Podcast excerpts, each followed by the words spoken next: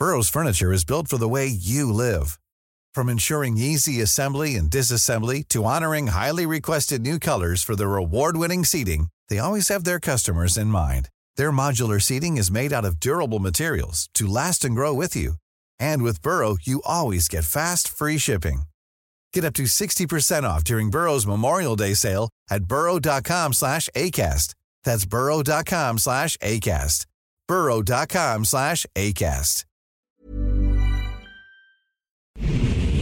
Ahora inicia A la Una con Salvador García Soto. A la Una. Donde la información fluye, el análisis se explica y la radio te acompaña. A la Una con Salvador García Soto. A la Una. Comenzamos. Lamentamos y condenamos la muerte de dos encuestadores del partido Morena y la desaparición de otro de ellos.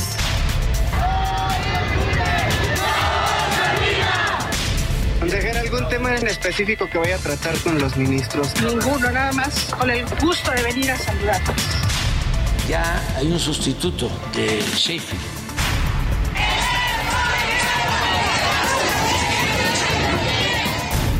Me comprometo con usted a que nunca vamos a usar la fuerza pública en contra del pueblo de México.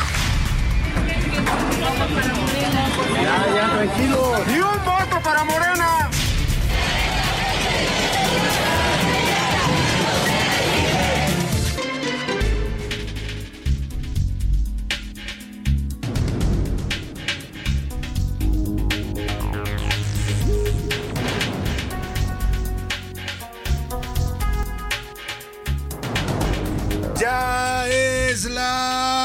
Una de la tarde en punto en el centro de la República. Los saludamos con mucho gusto. Estamos iniciando a esta hora del mediodía a la una este espacio informativo que hacemos para usted todos los días a esta misma hora del día, justo cuando el reloj marca la una de la tarde con un minuto. Estamos listos, estamos listos para informarle, para entretenerle y para acompañarle también en este momento de su día, en este martes 3 de octubre del año 2023. 24 grados centígrados la temperatura en este martes, un martes nublado en la Ciudad de México. Ayer hubo lluvias eh, por la tarde, noche y hoy amanecimos con bastante fresco el clima y nublado. Hoy ya a esta hora del mediodía ya se siente el sol un poco más intenso. Se prevé una mínima de 16 para la tarde, así es que sáquese la chamarrita, el abriguito, porque está refrescando. Ya se empieza a sentir el clima del próximo otoño acá en la capital de la República. Oiga, hoy martes 3 de octubre faltan 90 días para que termine el año. 90 días, ¿se da usted de cuenta? 90 días para que se acabe el 2024. Y al sexenio de López Obrador le quedan ya no un año, 11 meses y 28 y 128 eh, días le quedan para terminar este sexenio. Bueno, pues tenemos mucho, mucho, perdóname, 11 meses y 28 días lo que le queda para terminar este sexenio. Eh, una disculpa. Pero bueno, vamos a tener mucha información importante. En las próximas dos horas le voy a estar actualizando el panorama informativo con lo más relevante, solo lo más importante de lo que haya ocurrido en la ciudad en el país y en el mundo. Se lo estaré reportando aquí en vivo y en directo desde estos micrófonos del Heraldo Radio, 98.5 de FM, nuestra frecuencia central aquí en la capital de la República. Estamos ubicados en Avenida de los Insurgentes Sur 1271, aquí por los rumbos de la colonia del Valle. Y bueno, pues transmitimos a toda la República Mexicana. Saludamos con gusto a todas las frecuencias del Heraldo Radio. Voy a empezar por las que estamos estrenando. Ayer le dimos la bienvenida a El Heraldo Radio Acapulco. Les mandamos un abrazo a los amigos acapulqueños. Vamos a estarlos festejando y dándoles la bienvenida a lo largo de esta semana. En el 88.9 de su FM suena El Heraldo Radio de Acapulco. Y también desde las playas de Acapulco hasta el Altiplano Central, porque allá en Puebla y Tlaxcala está escuchándose El Heraldo Radio Altiplano, también una nueva frecuencia que se transmite en el 96.5 de FM de Tlaxcala, pero se escucha también en el estado de Puebla. Abarcamos estos dos estados del altiplano mexicano. Mandamos, mandamos muchos saludos a todos los amigos tlaxcaltecas y poblanos que nos están, se están integrando a esta gran familia del Aldo Radio. Por supuesto, a toda la gente de la comarca lagunera, a la gente del istmo de Tehuantepec en Oaxaca, a la gente de Oaxaca capital, a la gente de Tampico, Tamaulipas, a la gente de Tuxtla Gutiérrez, Chiapas, a la gente de Chilpancingo Guerrero, a la gente de Mérida, Yucatán y de Tepic Nayarit. También por supuesto, a todos nuestros amigos tapatíos en, allá en Guadalajara, Jalisco, y en, a los amigos regios en Monterrey, Nuevo León. Saludamos también al otro lado del Río Bravo a las frecuencias que nos sintonizan en el estado de Texas, en McAllen y en Brosville, Texas, en la frontera con México. Más arriba, en San Antonio y en Huntsville, Texas. Les mandamos también abrazos a través de las frecuencias de No Media Radio. Y allá en el norte de los Estados Unidos, en eh, Airville, Chicago, también saludamos a la gente de esta gran ciudad de Chicago. Y por supuesto también a un ladito de Chicago está el estado de Iowa. Ahí saludamos a la gente de Cedar Rapids y de Independence, Iowa. Muchos temas, le decía, importantes para estarle reportando. Hoy musicalmente vamos a dedicarle el programa el homenaje musical a los novios. Hoy es Día del Novio, se conmemora pues esta fecha cada primer martes de octubre y se debe a la creación del hashtag que surgió en redes sociales hace cinco, bueno, ya siete años, en 2016, el llamado el National Boyfriend 99 eh, eh, National Boyfriend eh, que adquirió popularidad en aquel año 2016. Bueno, es una oportunidad perfecta, un pretexto para acordarnos de esa persona especial en su vida, su novia, su novio. Hoy les vamos a dedicar canciones que hablan pues de los novios, de esa etapa del amor que es tan bonita, tan intensa, a veces tan dramática también, nos pega con todo porque a veces son los primeros amores que nunca se olvidan. Así es que si usted tiene un novio a la mano, o una novia también, pues dedíquele una canción o algo especial en este día. Vamos a estarlos homenajeando musicalmente. También tengo boletos en este martes, martes de teatro en a la una. Vamos a regalar 10 pases dobles para la obra Somos Nosotros. Una historia donde un tercero irrumpe en la vida de una pareja y su mundo cambia por completo. Ay, Dios santo, los tríos, ¿no? Que ahora están tan tan en boga en las nuevas generaciones. Bueno, pues cómo qué pasa cuando aparece este tercero en discordia en una relación. De eso trata esta obra que le voy a regalar pases. Están varios actores importantes y una trama sin duda interesante. Ojo, los boletos son para mañana miércoles a las 8.45 de la noche. Si usted tiene tiempo y puede ponerlo en su agenda, estése pendiente porque más adelante, y bueno, la obra se presenta en el Teatro Milán, que está ubicado ahí en la calle de Lucerna 64, en la colonia Juárez. Estése pendiente, más adelante le daré la dinámica para que usted se lleve estos boletos y se vaya mañana miércoles a ver buen teatro cortesía de A la Una. Y vámonos ahora sí a los temas importantes, el resumen de noticias que le tengo preparadas para el día de hoy. A la Una, con Salvador García Soto. A extradición, Andrés Ruemer será extraditado a México el 16 de octubre. Estamos ya a pues pocos días de que traigan al escritor, diplomático y conductor de televisión. Se trata de 11 carpetas de investigación la que le está afincando la Fiscalía de Justicia de la Ciudad de México por delitos como violación y abuso sexual. Se habla de en total cinco órdenes de aprehensión en contra del señor Andrés Ruemer por el delito de violación. Cinco mujeres que lo acusaron de violación y tiene orden de prisión por cada una de estas acusaciones. Vamos a tener un perfil muy interesante de quién era este hombre Andrés Ruemer y cómo se movía entre la política, la televisión y bueno, ganaba le daban cantidades de dinero importantes desde el gobierno de Enrique Peña Nieto. Vamos a tener todo el perfil de este pues eh, presunto acosador y violador sexual. Y también la otra historia de acoso que ayer le contamos aquí, la denuncia de acoso sexual que enfrenta Oscar Flores, hoy eh, director, exdirector ya de comunicación social y difusión del Instituto Nacional de Transparencia, Acceso a la Información y Protección de Datos Personales, el INAI. Ayer le contamos este caso de que una joven trabajadora del INAI había denunciado a Oscar Flores por acoso sexual, por haberle mandado fotografías íntimas a su teléfono sin que me diera ningún tipo de consentimiento. Y bueno, después de que se dio a conocer aquí en la UNA esta información y lo publicamos ayer en la Serpientes Escaleras. Ayer por la tarde presentó su renuncia al cargo el director de comunicación social del INAI. Va a enfrentar estas denuncias que tiene ante la Fiscalía General de la República. Le voy a tener todo el reporte. Y violencia. En Chiapas, tres encuestadores de Morena fueron secuestrados. Dos de ellos ya fueron encontrados muertos, mientras uno continuó desaparecido. La Secretaría de Seguridad Estatal aseguró que no habrá impunidad. Mire, el presidente se preciaba y presumía que a sus eh, gentes de Morena y del bienestar los dejaban pasar los narcos. Bueno, parece que ya se acabó esa cortesía que le tenían a la 4T. Mataron a dos secuestradores que estaban levantando encuestas para el partido Morena en Chiapas. Le voy a tener todo el reporte. Y caos, caos vial. Transportistas realizaron bloqueos este martes aquí en la Ciudad de México. Las movilizaciones comenzaron alrededor de las 9 de la mañana. Se trata de eh, integrantes de la ruta 84 que están rechazando la creación de nuevos corredores de transporte. Le voy a informar al respecto. En la segunda hora de a la una le vamos a contar sobre el reparto de medicinas. Mire, después de cinco años de este gobierno de López Obrador de que deshicieron el sistema de distribución de medicamentos y provocaron una crisis de desabasto de medicamentos tan delicados como los em, que utilizan los niños con cáncer. Ahora el gobierno regresa al eh, mismo esquema que desbarató en 2018. O sea, tanto para nada. Lo deshicieron porque había corrupción, crearon un caos en el sistema de salud pública, dejaron a los, a los mexicanos sin medicamentos y hoy anuncian que van a contratar nuevamente a dos empresas que distribuyan los medicamentos. Es decir, fracasó totalmente el gobierno de López Obrador en este tema de la distribución de medicamentos a nivel nacional. Le voy a tener la información. En los deportes, Alexa a la francesa, la gimnasta Alexa Moreno, mexicana, consiguió su boleto a los Juegos Olímpicos de París 2024.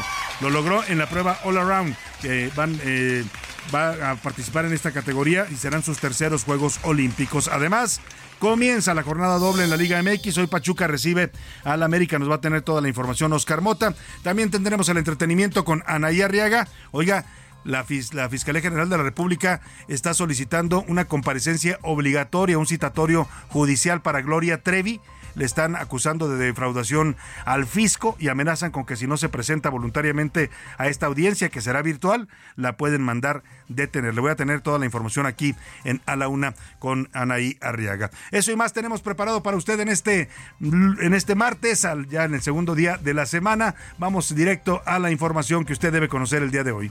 Estas son las de cajón en A la Una.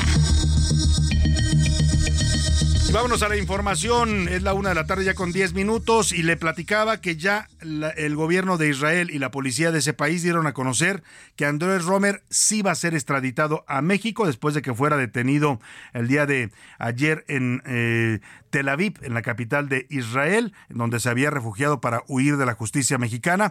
Lo van a traer a México el próximo 16 de octubre. Esto lo informa directamente la policía israelí. Aquí, el señor Roemer va a enfrentar a la justicia por acusaciones de abuso, acoso sexual y violación a varias mujeres. En un comunicado difundido por la agencia de noticias AFP, se indicó que el sospechoso fue trasladado a la Fiscalía de Jerusalén, donde extendió, se extendió su detención hasta el 16 de octubre de 2023, fecha en, la que tendrá lugar la entrega a México para que sea juzgado y procesado por estos delitos de los que lo acusan varias mujeres mexicanas. Desde de 2021, nuestro país ha presentado cinco solicitudes formales de extradición a Israel en contra del diplomático y conductor de televisión Andrés Roemer, quien tiene más de 60 denuncias en su contra. Hay 11 carpetas de investigación abiertas en contra de estos delitos que cometió, con cinco órdenes de aprehensión solamente por el delito de violación.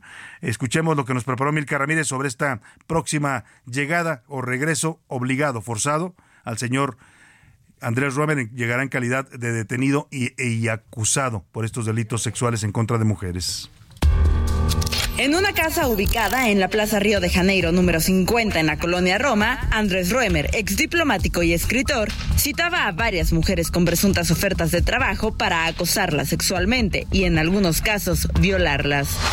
Este es el modus operandi de Andrés Roemer, de un depredador sexual.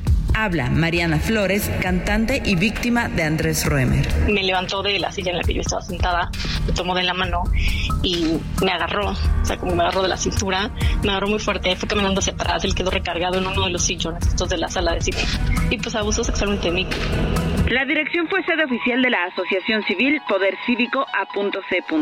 Creada por Roemer en 2007 y tenía como objetivo organizar y fomentar actividades educativas, empresariales, culturales, entre otras.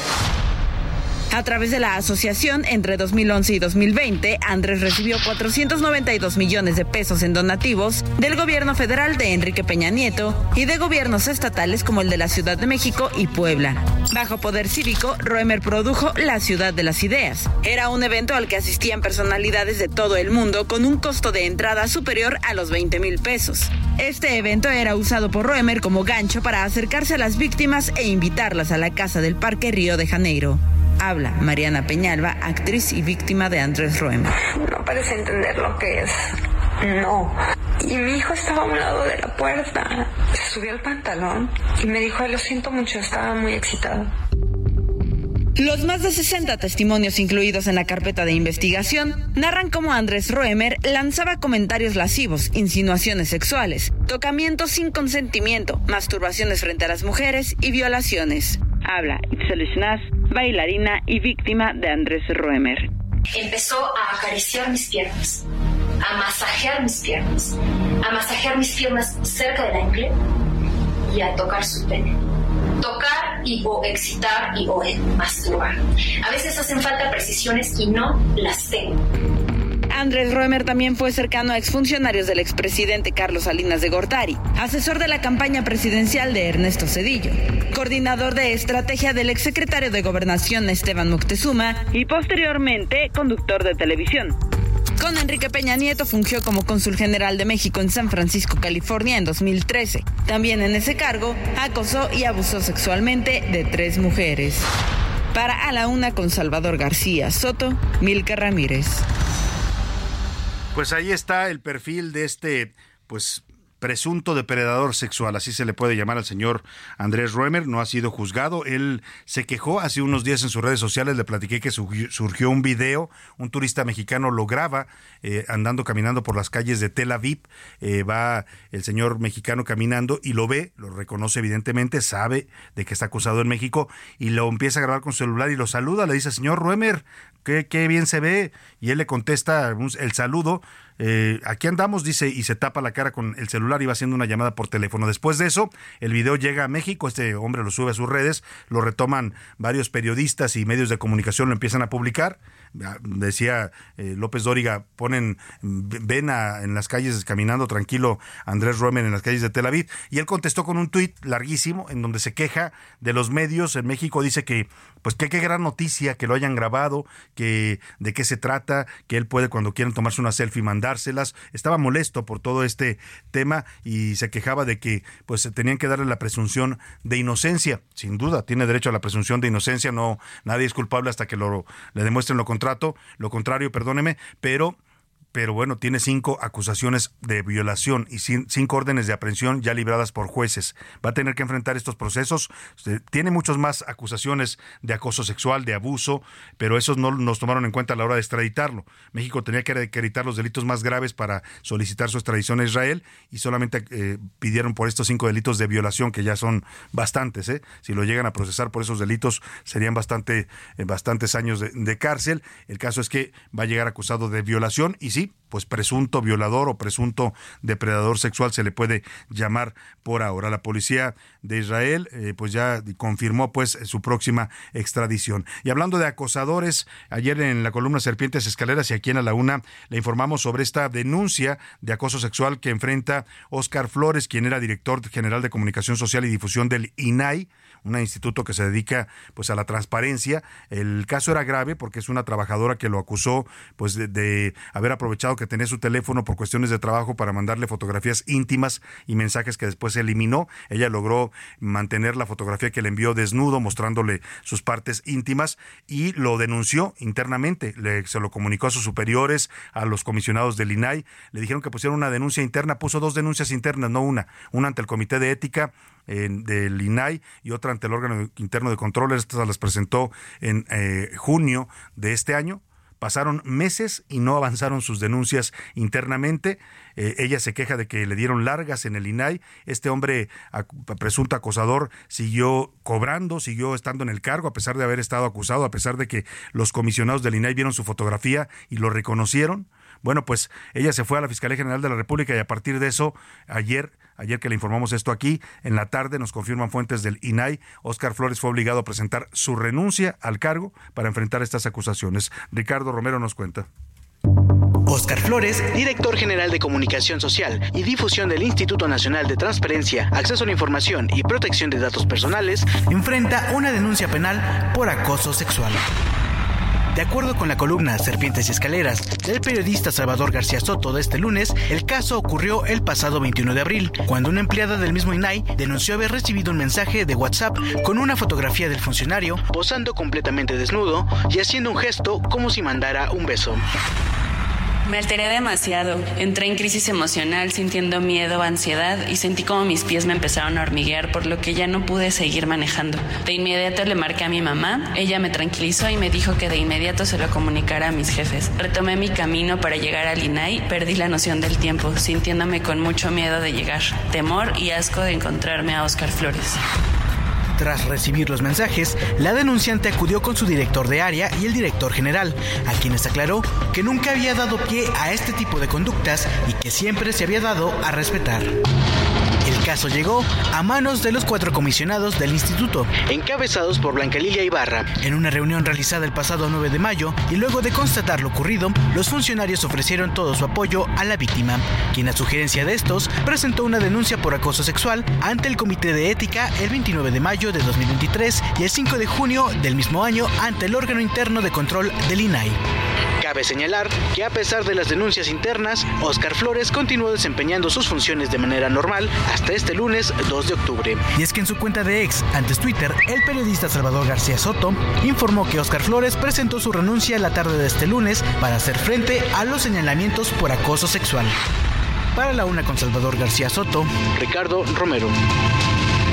Bueno, pues ahí está esta historia que termina también en la destitución o renuncia, como la quiere usted ver. Lo, le pidieron que renunciara para enfrentar estas acusaciones. Eso se lo debieron haber pedido hace meses.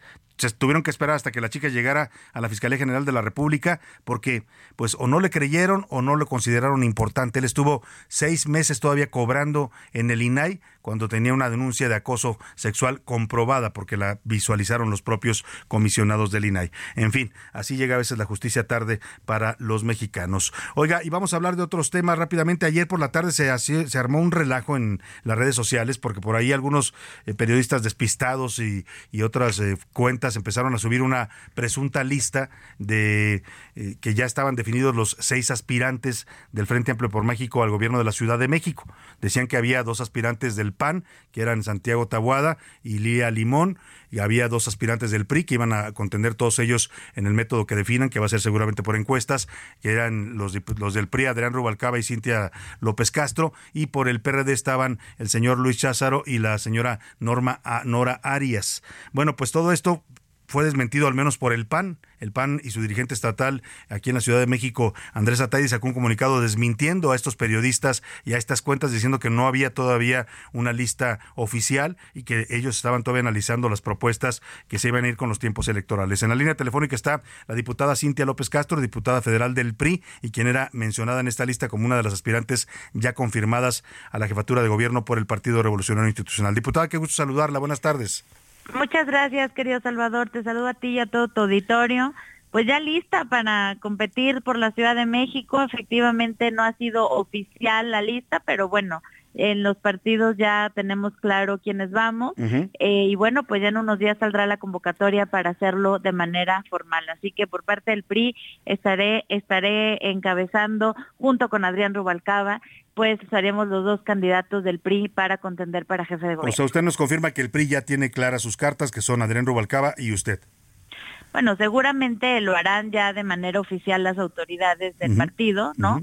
eh, creo que nunca cerrarán eh, las puertas a quienes busquen competir o aspirar, ¿no? De los propios militantes, seguramente habrá más compañeros, pero bueno, de mi parte y de Adrián, pues es, un hecho que, que vamos eh, por la candidatura a la Ciudad de México y bueno, pues yo ya llevo varios meses trabajando en ello, este ya necesitamos que esté la convocatoria lista, necesitamos que ya esté el método claro, si va a ser el mismo método que para eh, que fue para presidente, porque bueno, lo que sí es que necesitamos para hacer un cambio verdadero ya en la ciudad, pues tenemos que ya estar recorriendo las calles, yo estoy recorriendo universidades, eh, querido Salvador, porque mi, mi principal activo y a lo que yo me voy a enfocar es jóvenes, jóvenes y más jóvenes. Eh, ahora, eh, ya habíamos conversado con usted sobre sus aspiraciones y usted me dice que ya está incluida en esta dupla del PRI, que serán los representantes de este partido en el Frente Amplio por México y su proceso interno.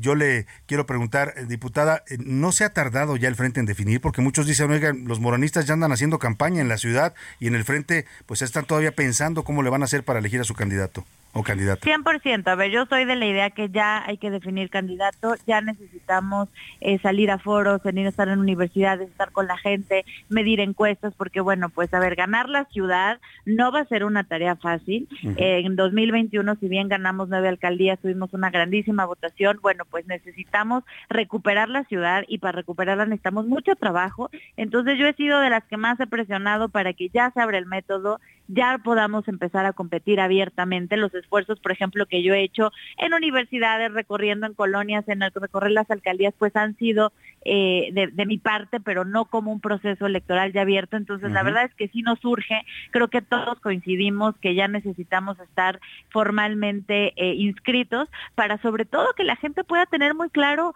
por quién quieren, si se van a ir por un cara bonita sin experiencia o si se van a ir por una mujer fuerte con experiencia y lista para ganar. ¿no? El cara bonita sin experiencia, me imagino que se refiere usted a García Harfuch.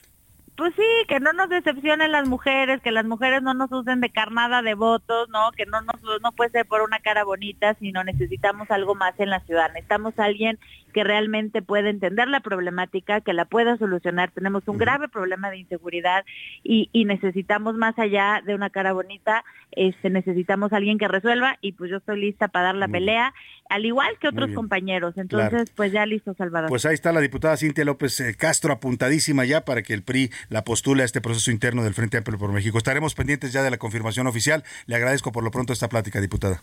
Gracias, querido Salvador. Aquí estaremos para informar. Gracias. Me voy a la pausa y al regreso hacemos el homenaje musical a los novios. momento, regresamos. Heraldo Radio, la H se lee, se comparte, se ve y ahora también se escucha.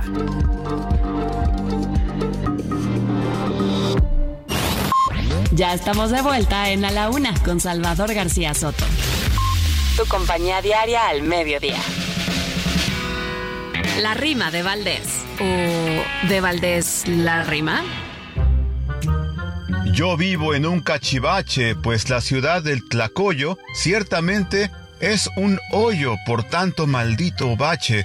Con gusto le pongo un tache a nuestra urbanización, puesto que está muy pelón circular en esta zona, al volante o en persona. Esto es toda una misión. Sé que parece jalada lo que voy a comentar, pero parece pasar que por esta temporada de lluvia se ponen raras todas las alcantarillas de nuestra hermosa ciudad. Pero qué extraña verdad, y lo digo entre comillas y me pongo de rodillas. Ojalá que el nuevo jefe le haga caso a nuestros baches y que el problema sí cache, que no venga un mequetrefe cuyas redes muy bien teje mintiendo acá sobre el tema. Es un tremendo problema por los cráteres urbanos tiene que echarnos la mano el que traiga un nuevo esquema. La culpa no es de los narcos y tampoco de adversarios, tampoco de solidarios. Es que los baches son charcos y casi navegan barcos en baches capitalinos. Los coches de mis vecinos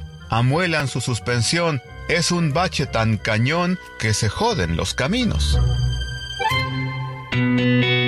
Psicólogos de la Universidad de Pensilvania estudiaron datos acerca de la velocidad que necesitan las personas para atraerse y salir iniciando un noviazgo. Entre una muestra superior a las 10.000 personas, se encontró que la mayoría de las personas demora solo 3 segundos para decidir si existe atracción o no.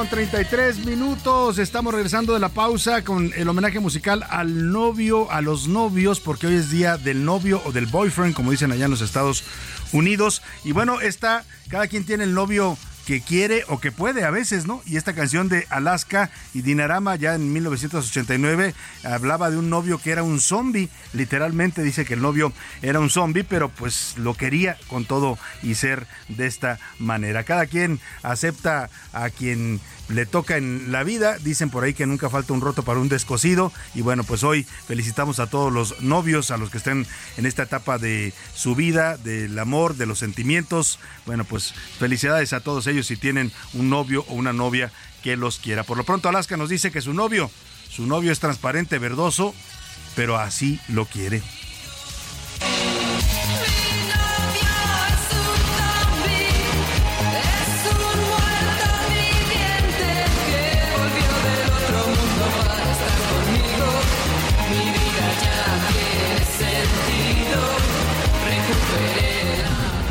A la una.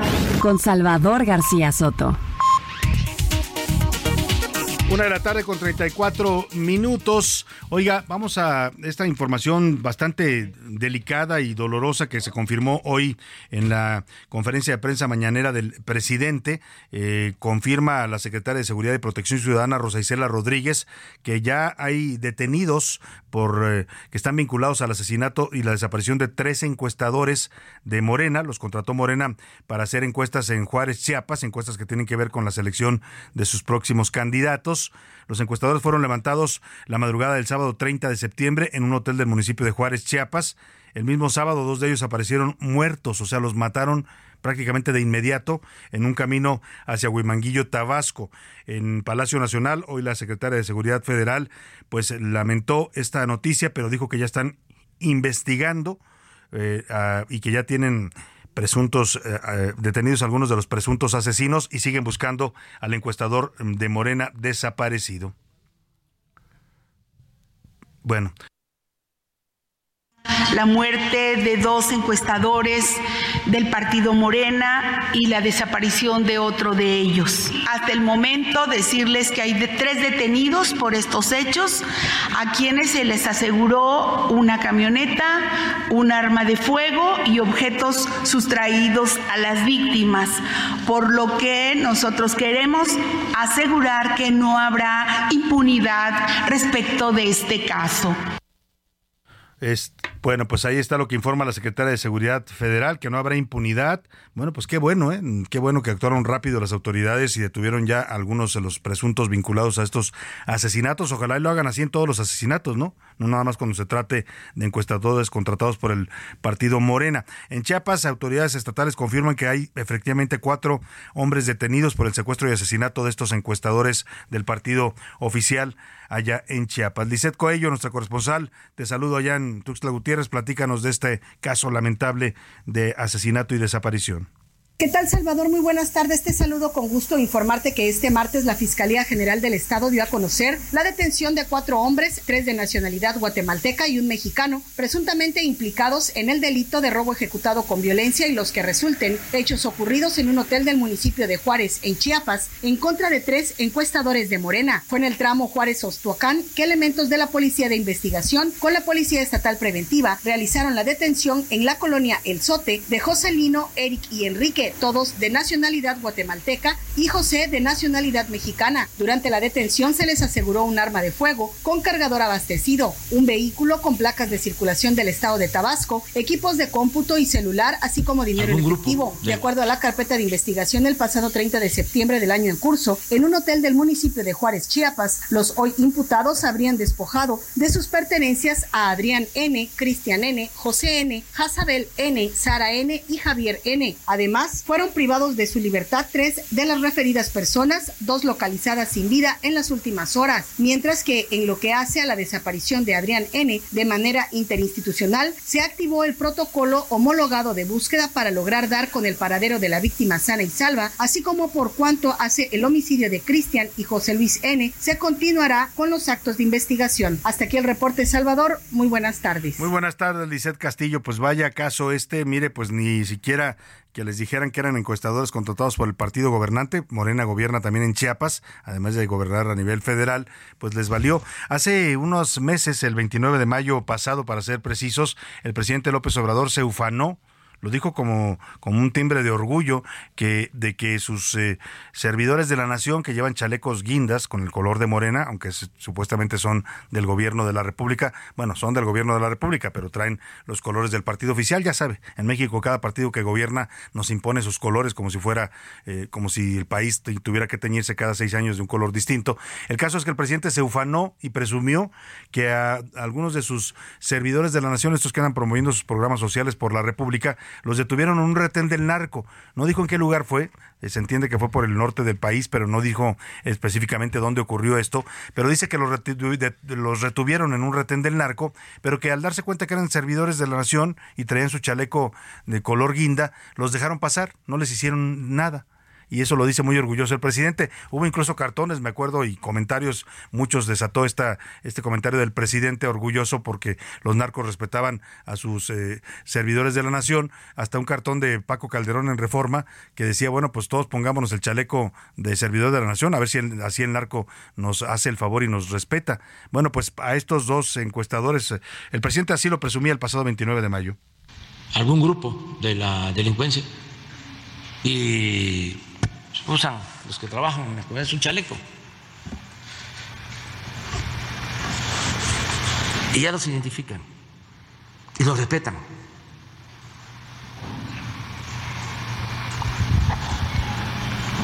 Me contaron hace poco que le dijo, no le ha llegado el apoyo a mi abuelita. Le dijo un muchacho. Mire usted qué escena tan bonita, los narcos reclamando el apoyo para su abuelita, ¿no? o sea, bueno, y eso lo hace sentir muy orgulloso al presidente. Lástima que a estos encuestadores de Morena, y qué pena, de verdad, lo digo con todo, no lo digo con ironía, sí, qué pena que a ellos ni siquiera eso les valió, que estuvieran trabajando para el partido gobernante, y aún así se los llevaron, y a dos de ellos los asesinaron. Uno sigue en calidad de desaparecido. Oiga, ¿y quiénes eran estos encuestadores contratados por el partido Morena para levantar encuestas en Chiapas? Dos de ellos eran originarios de Veracruz, eh, incluso junto con el que sigue desaparecido eran egresados de la Universidad Veracruzana. Vamos contigo, Juan David Castilla, te saludo ya en Veracruz para que nos cuentes de estos jóvenes que estaban haciendo pues un trabajo honesto y eso les costó la vida. Muy buenas tardes, Salvador, te saludo con mucho gusto desde Veracruz con la mala noticia de que los dos encuestadores morenistas ejecutados en el estado de Chiapas durante el fin de semana y el otro que continúa desaparecido son originarios de esta entidad. Se trata de Cristian Landa Sánchez de 43 años, quien vivía en Coatepec, y José Luis Jiménez de 23 años, originario de Jalapa, cuyos cuerpos fueron abandonados en la carretera que comunica Huimanguillo, estado de Tabasco. La madrugada del pasado sábado 30 de septiembre las tres víctimas fueron privadas de su libertad por un comando al interior del Hotel San Benito de Juárez, municipio de Juárez, en Chiapas. El dirigente nacional de Morena, Mario Delgado, confirmó el asesinato de los dos encuestadores y también exigió la aparición con vida de Adrián Cid Pérez, quien está en calidad de desaparecido y se presume también es residente de Jalapa. José Luis Jiménez era vecino de la congregación El Castillo de la capital de Veracruz. Su familia externó su dolor en redes sociales y exigió justicia por este crimen que ocurrió luego de que el joven saliera de su casa para trabajar desde el pasado 28 de septiembre. Recordaron que José Luis era un joven ejemplar con muchos sueños y metas por alcanzar, un ejemplo de perseverancia y lucha. Siempre se caracterizó por ser muy dedicado y trabajador. El otro encuestador ejecutado, Cristian Landa Sánchez, era egresado de la licenciatura de antropología de la Universidad Veracruzana. La máxima casa de estudios del Estado rechazó cualquier tipo de violencia y exigió justicia ante tan terrible suceso. Decirte, Salvador, que la Fiscalía General del Estado de Chiapas dio a conocer que se llevan a cabo las investigaciones para localizar al joven que sigue desaparecido y dar con los responsables de estos hechos. Este es el reporte desde Veracruz, Salvador. Excelente tarde. Muchas gracias, Juan David Castilla, allá en Veracruz. También excelente tarde para ti. Oiga, y esta otra noticia que se generó aquí en la Ciudad de México. Eh, hoy fue una mañana pues de furia, de esas en donde el tráfico se vuelve caótico, pero no era por el tráfico normal, que de, suyo ya es complicado en esta ciudad. Hay horas de las 8 a las 9 de la mañana que usted agarre la vía que agarre, venga por el cualquier rumbo de la ciudad, el tráfico va a vuelta de ruedas, son las llamadas horas pico.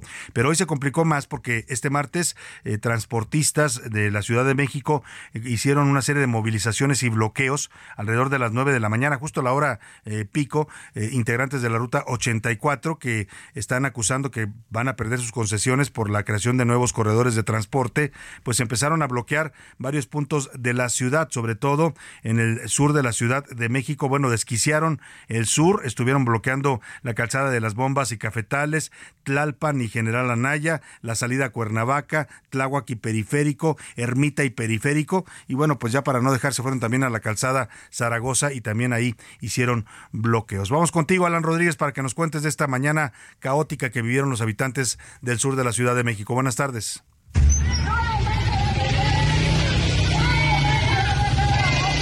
Salvador, amigos, muy buenas tardes. El día de hoy tuvimos múltiples bloqueos por parte de transportistas de diversas rutas de la zona sur y de la zona oriente de la Ciudad de México. Uno de ellos afectó calzada de Tlalpan a la zona del Metro General Anaya con dirección hacia el sur de la Ciudad de México. Aproximadamente a las once y media fueron replegados luego de una negociación con elementos de la Secretaría de Seguridad Ciudadana. Por otra parte, calzada Ignacio Zaragoza al cruce con lo que es Periférico Canal de San Juan. Tuvimos una manifestación en la cual los transportistas llevaron algunas de sus unidades, las cuales fueron enganchadas por trabajadores de la Secretaría de Movilidad y esto derivó en algunos enfrentamientos que se registraron con la autoridad y el grupo de transportistas y manifestantes.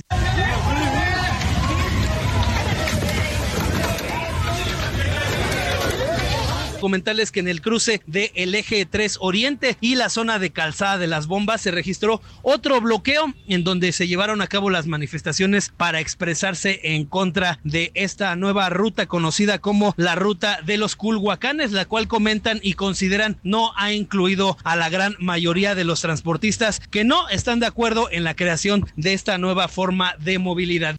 Ni un voto para Morena. Derivado de esta situación, tuvimos severas afectaciones en estos tres puntos de la capital metropolitana. Sin embargo, ya en estos momentos, Salvador, amigos, afortunadamente la circulación se ha liberado y con esto comienzan a fluir las unidades del transporte público. Por lo pronto, es el reporte que tenemos. Continuamos al pendiente de la información. Muchas gracias, Alan Rodríguez. Muchas gracias a ti. Vamos rápidamente a otra información. Le platicaba hace un rato de esto que ocurrió ayer por la tarde.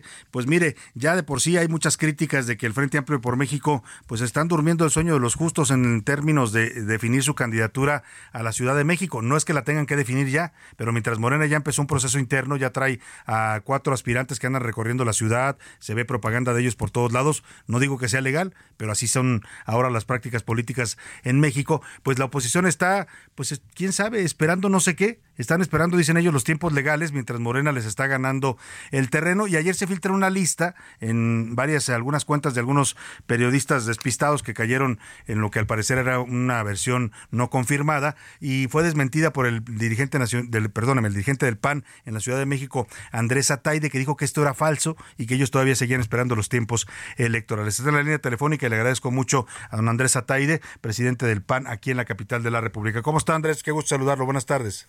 Igualmente, Salvador, buena tarde, agradecer el, espacio y saludar a todas y a todos los que nos escuchan. Oiga, ¿qué pasó con este tema, con esa lista que filtran algunos periodistas, luego la reproducen muchas cuentas en, en redes sociales? Usted les dice que es falsa, que no hay todavía una definición y que van a esperar los tiempos hasta noviembre. ¿Va a aguantar el frente sin definir candidato a la Ciudad de México? Mira, nosotros eh, en la alianza va por la Ciudad de México, eh, yo hoy puedo hablar a nombre particularmente del PAN, pero hemos eh, sostenido un diálogo constante, no solamente entre partidos, también con sociedad civil organizada y también y sobre todo con los perfiles que buscan cambiarle el rumbo a la capital. Eh, nosotros hemos ya firmado un acuerdo que se publicó el 14 de septiembre, en donde en efecto, y entiendo la crítica, entiendo la opinión, pero en donde hemos acordado, en efecto, mantener un respeto irrestricto al calendario electoral, ya publicado además por el Instituto Electoral de la Ciudad de México, en efecto, en donde menciona que a partir del 5 de noviembre eh, se contemplan dos cosas. Primero es la fecha límite para que los partidos podamos registrar nuestro convenio de coalición para hacer gobierno de coalición en la Ciudad de México, cosa que la Alianza PAN, PRI, PRD con sociedad civil lo haremos. Y la segunda, que quizá viene más al tema, es que en efecto a partir del 5 de noviembre comienzan las precampañas para la jefatura de gobierno. Entonces nosotros entre las dirigencias en conjunto con sociedad civil, insisto, y con los perfiles que han levantado la mano, con todas y con todos, sin excluir a nadie, hemos venido construyendo un método de selección de candidatura, tanto para la jefatura de gobierno como para las demás, porque también, como el auditorio lo sabe y tú lo sabes, también estarán en juego las alcaldías, las diputaciones federales y las diputaciones locales. Por lo tanto, para no darle tanta vuelta, en efecto, la lista que ayer eh, se filtra o se menciona en donde hay un acuerdo por parte de los partidos políticos en donde hay dos nombres, personajes, en un listado final, en efecto yo puedo eh, asegurar, garantizar que ese acuerdo no existe, más bien estamos construyendo el acuerdo para que también quien se pueda y quiera registrar para competir y encabezar el proyecto de ciudad lo pueda hacer. En cuanto tengamos el método, que estamos ya muy cerca, porque ahí sí coincido contigo, no podemos, no podemos ni debemos tardarnos mucho más, pero en cuanto tengamos el método, el compromiso que hemos hecho las tres dirigencias es por supuesto darlo a conocer, eh, en donde quizá, debo decirlo, a diferencia de la alianza oficialista, si bien de manera ilegal, en efecto anda ya está haciendo campaña anticipada, que por cierto eso ha meritado que desde el PAN presentemos quejas ya formales ante el Instituto Electoral, pero a diferencia de ese supuesto método en donde más bien acuerdan encuestas, nosotros lo que queremos hacer es un método democrático en donde la mujer o el hombre más posicionado pueda representarnos en la elección del próximo año. Ahora, lo que usted me dice es, el PAN todavía no tiene definido que lo que decía esta lista, que solamente serían Santiago Taboada y Lía Limón sus representantes en el proceso interno. Eso todavía no es oficial.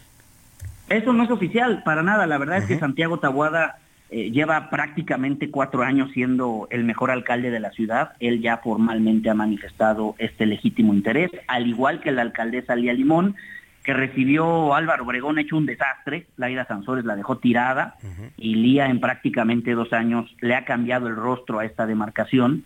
Pero también está nuestra senadora Chilanga, Kenia López Rabadán, que también ha hecho un gran trabajo ahí en el Senado de la República defendiendo a las y los chilangos.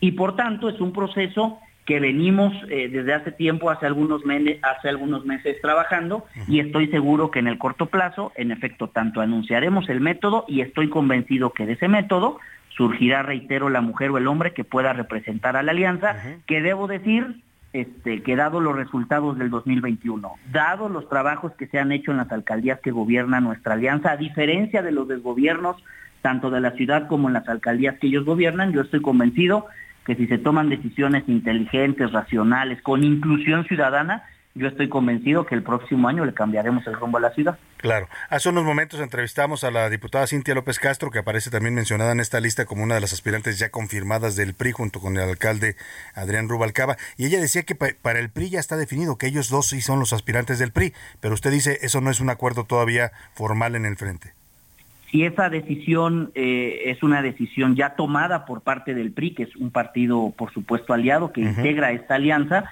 eh, de manera formal a nosotros no nos han notificado eso, pero si esa fuera la decisión de parte del PRI, por supuesto que desde el PAN de la Ciudad de México la respaldaríamos. Aquí lo importante, reitero decir, quiero decir es que eh, esa lista, esa lista que se filtra y que hace mención también de las de las y los aspirantes del PAN es pues algo no todavía no, no, oficial, no, acordado y que estamos en construcción. Pues vamos a estar muy pendientes cuando se definan ya. ¿El método va a ser parecido al que utilizaron a nivel eh, nacional para elegir a la futura candidata presidencial Xochitl Gálvez o están pensando Estamos queriendo, estamos queriendo retomar elementos de ese proceso en efecto. Queremos, eh, hoy más que nunca, estamos conscientes que no se trata solamente de hacer una alianza de partidos políticos, hay que incluir en la toma de decisiones, también en espacios de decisión y de candidaturas, por supuesto, a sociedad civil organizada. Así que, en efecto, sí queremos retomar elementos de lo que fue el Frente Amplio por México para aterrizarlo aquí en la capital del país.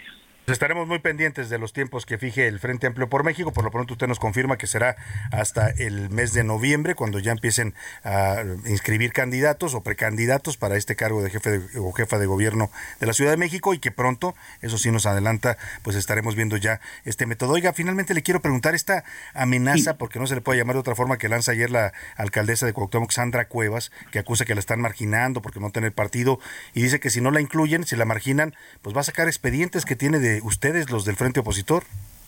Híjole, la verdad es que, digo, sí tuve la oportunidad de escuchar eh, su declaración. Yo lo que te diría es que en efecto, reitero, seguimos construyendo un método en donde todas y todos los que quieran levantar la mano y aspirar a encabezar este proyecto de ciudad, creo que deben ser bienvenidas y bienvenidos. Eh, así que desde la alianza estaremos buscando no solamente a la alcaldesa, bueno, hoy pidió licencia, pero, pero a Sandra Cuevas, así como a todas y a todos los demás, reitero que han buscado, que han eh, anunciado ya su intención de encabezar este proyecto y la idea, reitero, es ir en, unidad, eh, ir muy bien empaquetados, porque en efecto yo soy de los que cree que el próximo año aquí en la Ciudad de México y por qué no en el país vamos a ir a una elección de Estado. Oiga, pero sin amenazas ni chantajes, ¿no? Porque digo, si así van a, a moverse al son que les toquen, pues está canijo. Es correcto, yo creo que aquí lo importante es ser este, prudentes, debe haber mucha generosidad, como cada tres años. Eh, quizá el resultado del 2021, en donde en efecto a la oposición, eh, gracias al apoyo ciudadano, nos fue demasiado bien, eso ha hecho que muchos intereses eh, y muchas aspiraciones hoy se estén congregando en este mismo espacio.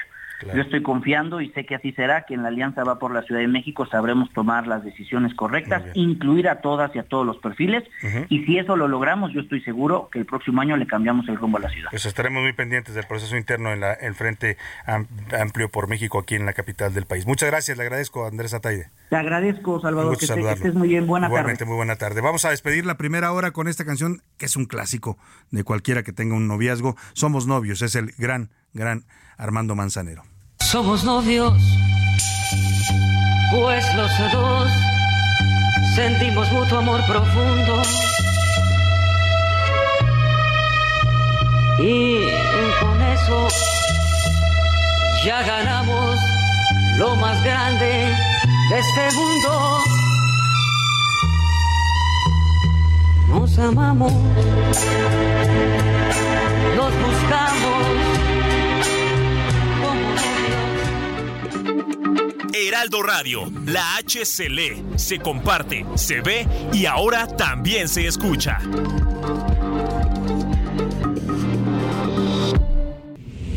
Ya inicia la segunda hora de A la Una con Salvador García Soto.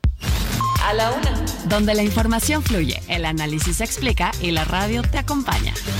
A la Una con Salvador García Soto. A la Una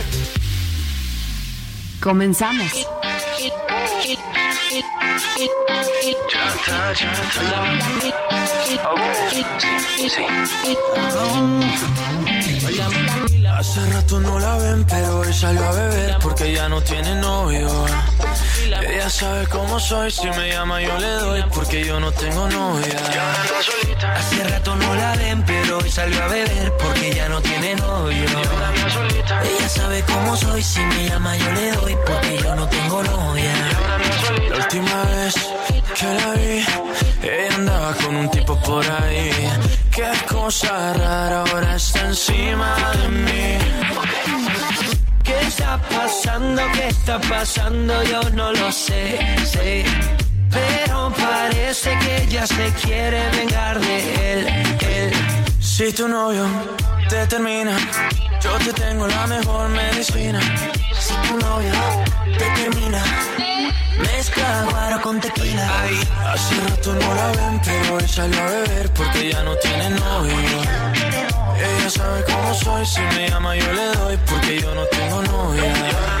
Ya son las 2 de la tarde en punto en el centro de la República y es un gusto saludarlo a esta hora del mediodía. Estamos comenzando ya la segunda hora de a la una y también, también la tarde de este martes 3 de octubre. Tenemos todavía mucha información para compartirles en esta segunda parte, historias, noticias, entrevistas. Vamos a estarle actualizando lo que vaya surgiendo en el panorama informativo. Le voy a contar ahora los temas que le tenemos preparados, pero por lo pronto, ah bueno, y también le recuerdo que hay así es que quédese muy pegado al radio porque en un momento más voy a plantear ya no solo para el teatro, ya no solo para el teatro. Tenemos pases dobles para ir a ver eh, una obra de teatro mañana miércoles y también tenemos pases dobles para ir al estadio de Ciudad Universitaria a ver el Pumas Querétaro que se va a llevar a cabo mañana ahí en CU por la jornada doble de la Liga MX. Así es que estése muy pendiente. Por lo pronto estamos regresando muy reggaetoneros con esta canción de Sebastián Yatra. Ya no, ya no tiene novio, se llama. Mire, el concepto del noviazgo ha ido cambiando. ¿eh?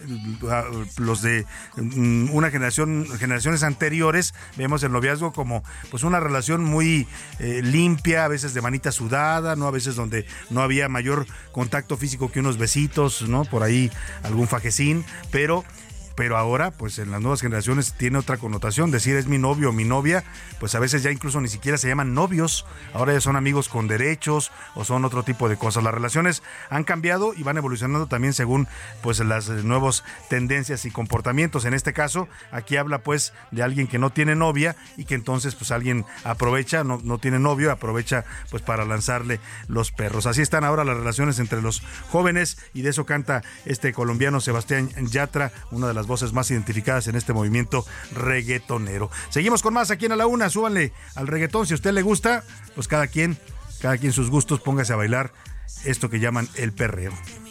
Hace rato no la ven, pero hoy a porque ya no tiene novio.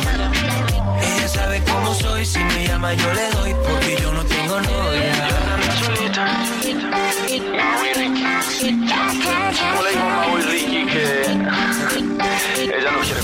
la una, con Salvador García Soto. Y vámonos rápidamente a los temas informativos que le voy a tener. Le adelanto, hablaremos sobre el reparto de medicinas. Mire, pasaron cinco años desde que el presidente López Obrador ordenó desmantelar el anterior sistema de distribución de medicamentos que funcionaba en México. Dijo que lo hacía porque había sospechas de corrupción. Nunca acusaron a nadie, nunca hubo una investigación. Lo que hizo fue correr y cortar a las empresas que se encargaban de mandar los medicamentos a todos los hospitales públicos del país y se generó un tremendo caos. Bueno, cinco años después, el gobierno de López Obrador anuncia que van a volver al mismo esquema. Van a volver a contratar a otras dos empresas que distribuyen los medicamentos, empresas privadas, porque claramente su gobierno no pudo con este tema y lo único que hizo fue dejar a los mexicanos sin medicamentos para las enfermedades más delicadas. Le voy a tener todo el reporte. También le contaré de los centros de monitoreo.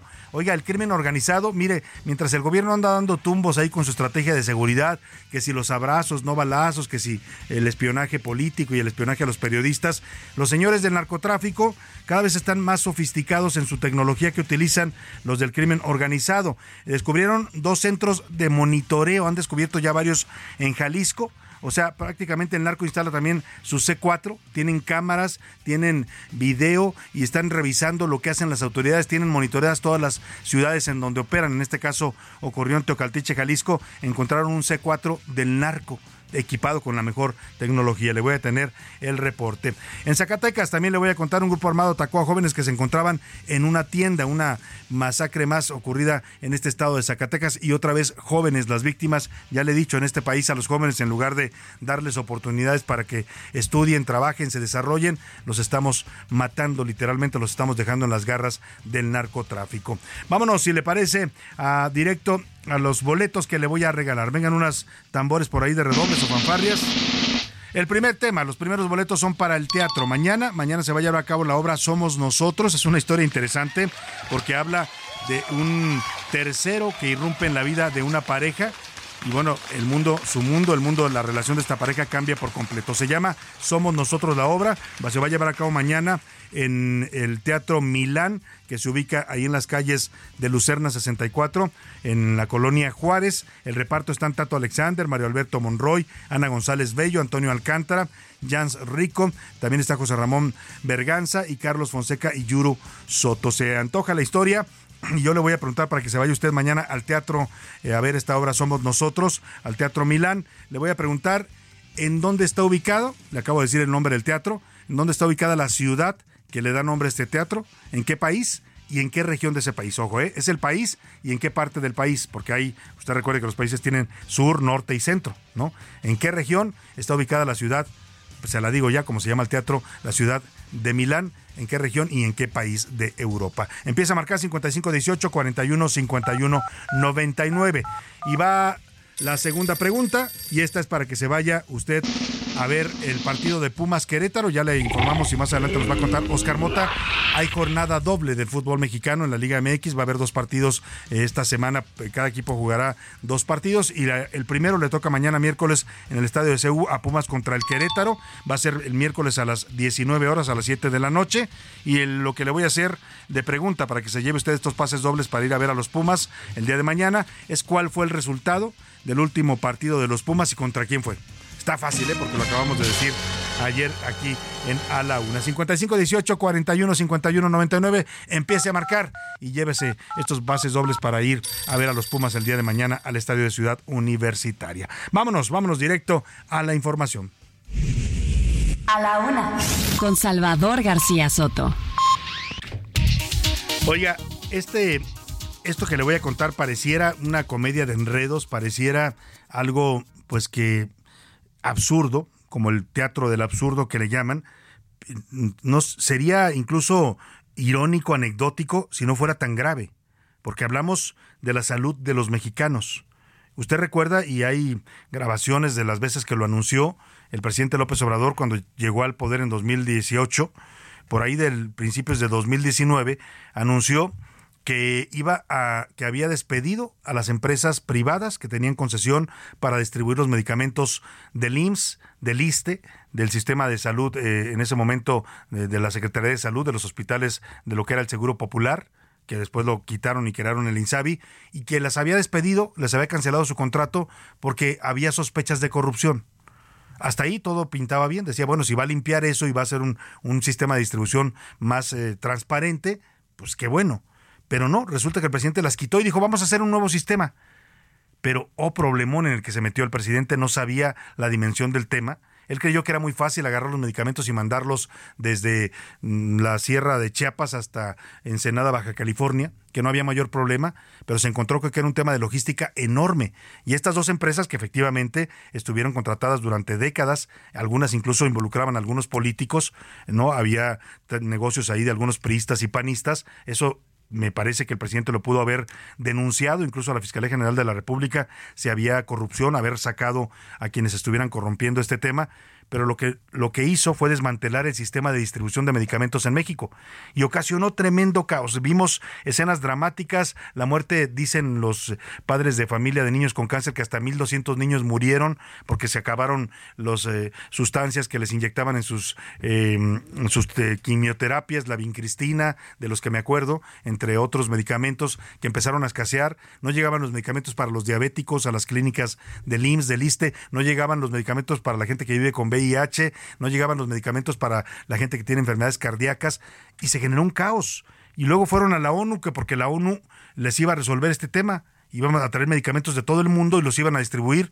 Bueno, pues la ONU, que era la UNOPS de la ONU, fracasó totalmente porque no se dedican a eso.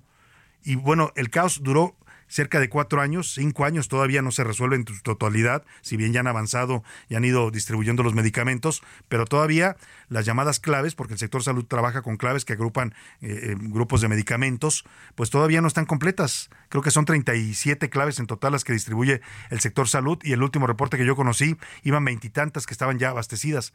Faltaban pues todavía una tercera parte. Y bueno, todo esto se lo cuento como contexto porque lo que anuncian hoy es que prácticamente es un reconocimiento del fracaso rotundo que tuvo el gobierno de López Obrador en este tema de distribuir los medicamentos. Primero habían dicho que la UNOP lo iba a resolver, no pudo.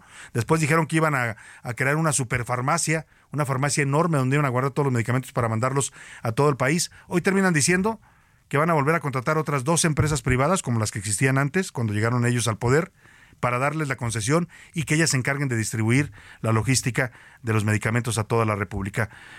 Como dice el refrán, ¿para qué tanto brinco si el suelo estaba tan parejo? ¿Para qué sacrificó el presidente la salud de tantos mexicanos, niños que murieron por falta de medicamentos, si era muy fácil haber limpiado lo que él consideraba que era corrupción y haber continuado con este sistema de distribución. Hoy regresan pues para que me dé, se dé usted una idea, a lo mismo, como si se hubieran mordido la cola, vuelven al esquema que dijeron que no funcionaba. Escuchamos a Iván Márquez.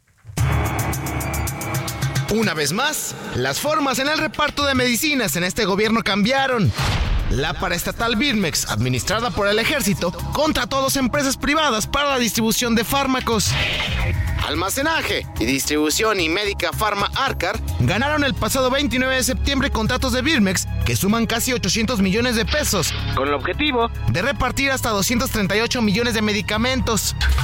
Según una nota publicada en el diario Reforma, específicamente será en 36 delegaciones locales, 25 unidades médicas de alta especialidad y almacén general del IMSS.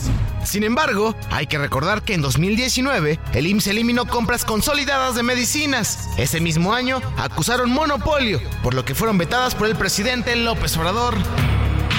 Artículo 28 de la Constitución se establece que no deben de haber monopolios. Una empresa que vende más del 30% de todos los medicamentos, pues sí actúa o sí puede existir una práctica monopólica. Para 2020, primero tomó el control la UNOPS y después la Secretaría de Hacienda, luego el INSABI. Pero eso no es todo. En 2021 nombraron al general Jens Pedro Loman como titular de Birmex. Tengo la mejor opinión del general Lomas. La mejor. A partir de ese momento se separó la compra de insumos de la distribución. El mes pasado se anunció que Birmex y Cofepris alistan una megafarmacia para atender el desabasto. En diciembre vamos a tener una farmacia aquí en la Ciudad de México. Ya estamos en eso. Aparte del abasto, que no falte, por si llegara a faltar una medicina, una, en ese almacén, en esa farmacia, van a estar todos los medicamentos todos. Y es que cabe señalar que hay sin surtir 45 millones de recetas, por lo que regresarán al esquema del sexenio anterior. Para la una con Salvador García Soto, Iván Márquez. No solo era el esquema del sexenio anterior, sí, era el que funcionaba con Peña Nieto, pero también funcionó décadas atrás. O sea, este sistema tenía por lo menos siete, ocho décadas funcionando una, concesión a una empresa privada que se encargaba de la logística para llevar los medicamentos, le decía yo, desde Mérida, Yucatán hasta Ensenada, Baja California, porque el gobierno no tiene esa capacidad para hacerlo. Pero el presidente pues tomó una decisión equivocada. Hoy ni siquiera lo reconocen, simplemente dicen, pues vamos a recontratar otras dos empresas. Pues eso hubieran hecho desde el principio. Si lo que se trataba era cambiar el negocio de manos, pues ni hablar. En México ya sabemos que eso pasa. Debieron haber corrido a las empresas que estaban y haber traído unas pues que fueran afines a ellos. Pero cinco años, insisto, en los que se perdieron vidas de mexicanos porque no tuvieron acceso a sus tratamientos, desde diabéticos, enfermos de VIH, gente con cáncer, niños con cáncer, se murieron porque no tuvieron los medicamentos a tiempo. Todo por una mala decisión de este gobierno. Así las cosas con este tema. Oiga, y esto parece el mundo al revés. Esto, esto sí lo digo con ironía total, ¿no? La otra no, porque era delicada, involucraba vidas humanas, el tema de los medicamentos, pero aquí sí es una ironía. Se supone, en el mundo real, que el gobierno debe de vigilar y monitorear a los narcos, debe estarlos controlando a través de sus sistemas de inteligencia. Eso es lo que se supone, ¿no? Y eso es lo que dice la Constitución y la ley. Pues en este país no. En este país el narco es el que vigila y monitorea con equipos de inteligencia al gobierno, a las policías. Descubrieron en Teocaltiche, Jalisco, y vamos a ir con Mayeli Mariscal hasta allá, hasta este estado, un centro pues de espionaje, de monitoreo del narcotráfico. Eh, desde ahí espiaban todos los movimientos de la de la policía local y por supuesto también de la Guardia Nacional y del Ejército cuando llegaban, cuando es que llegan a estos lugares olvidados de Dios allá en los altos de Jalisco. Teocaltiche es un municipio que ha prácticamente se ha desgarrado con la violencia del narcotráfico. Bueno, pues vamos contigo Mayeli Mariscal, cuéntanos, resulta que los narcos están más capacitados y tienen más inteligencia tecnológica que el gobierno. Buenas tardes Mayeli. Hola, ¿qué tal Salvador? Muy buenas tardes, buenas tardes también a todo el auditorio. Compartirles que un centro de monitoreo clandestino se aseguró en Teocaltiche, Jalisco, esto derivado de los operativos que realizan en conjunto con la Guardia Nacional, el Ejército Mexicano y las autoridades estatales. Este centro de monitoreo clandestino se localizó cuando realizaban recorridos por las calles constitucionalistas en la colonia centro y fueron advertidos por un ciudadano quien le señaló en la finca en la cual se había metido corriendo un sujeto por la presencia de las autoridades, dejando la puerta abierta. Al acercarse a inspeccionar este sitio, localizaron en el interior el centro de monitoreo, en donde se aseguraron nueve pantallas de televisión, cuatro reguladores multicontacto, así como cuatro antenas de radio y documentos en donde se tenían anotaciones de ingresos y salidas de unidades oficiales al municipio.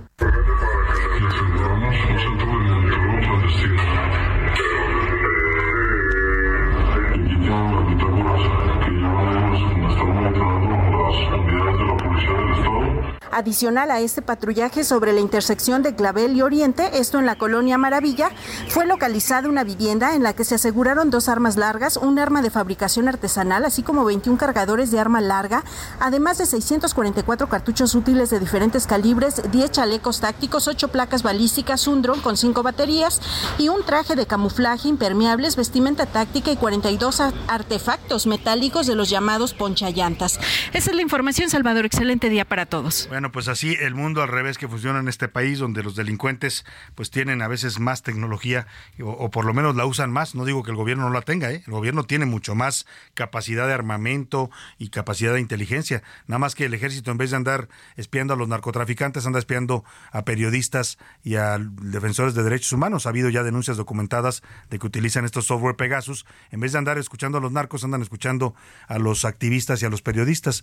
Parece que están eh, pues ahí las eh, prioridades y los usos de la tecnología y del armamento, ¿no? Porque ya sabe, abrazos, no balazos. Y mientras esa política federal sigue prevaleciendo en México, la violencia se sigue desbordando en varias regiones del país. Vamos hasta Zacatecas, porque la madrugada de este martes fueron atacados un grupo de personas, la mayoría de ellos eran jóvenes, estaban sentados en una banca, no estaban molestando a nadie, llegaron hombres armados y sin mediar les comenzaron a disparar. Hay tres muertos. Sí, también eran jóvenes. Omar Hernández, te saludo allá en Zacatecas. Cuéntanos de esta violencia sin control que vive tu estado. Buenas tardes.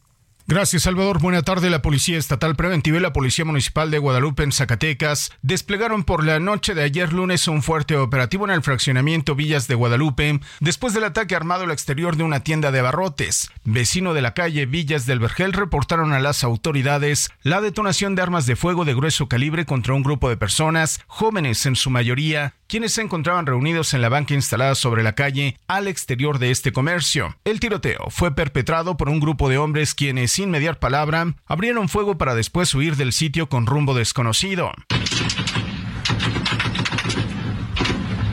A los pocos minutos del reporte llegaron al sitio rescatistas de la Cruz Roja Mexicana y elementos de la Coordinación Estatal y Municipal de Protección Civil. Sin embargo, nada pudieron hacer por tres víctimas mortales, quienes yacían sin vida en la entrada a la tienda, donde intentaron refugiarse. Las víctimas fueron identificadas como una mujer y dos hombres, aunque se desconocen sus edades y nombres. Otro grupo de jóvenes lograron huir del atentado y fueron resguardados por las autoridades. A pesar de un fuerte patrullaje que se realizó en las inmediaciones, hasta el momento las autoridades no han dado a conocer sobre la ubicación o detención de alguna persona responsable del triple homicidio. Salvador, el reporte muchas gracias a nuestro corresponsal allá en Zacatecas. Pues vaya situación, ahora ya no necesita usted estar haciendo nada para que lleguen y le disparen. Esto ocurrió ahí en Guadalupe, Zacatecas, contra estos jóvenes que estaban sentados en la calle y de la nada llegó un grupo armado y los asesinó.